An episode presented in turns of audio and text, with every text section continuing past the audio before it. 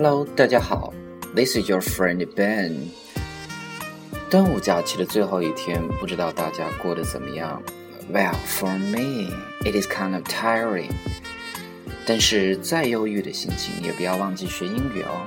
今天 Ben 给大家带来另外的一个 very useful slang，that is gold digger。G O L D，gold，金子的意思，digger。 D I G G E R，dig 是动词，挖掘的意思。呃，加 e r 之后就作为一个名词，挖掘者，金子挖掘者，什么意思呢？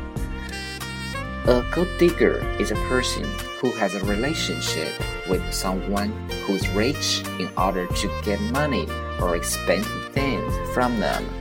在中文里，我们简单来讲就是傍大款的人。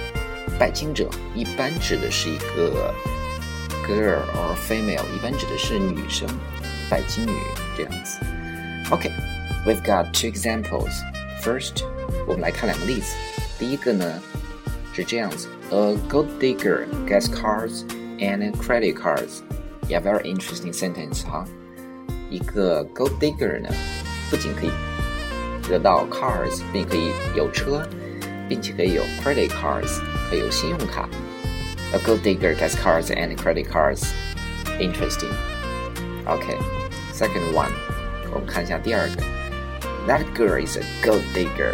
哇哦，那姑娘真的是一个拜金女。She was never in love with him. 她从来没有爱过他。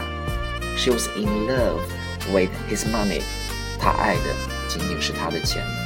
Wow, kind of sad for the for the man, huh? So girls, don't be a gold digger. Okay, that's all for today. Thank you very much. Hope you like it.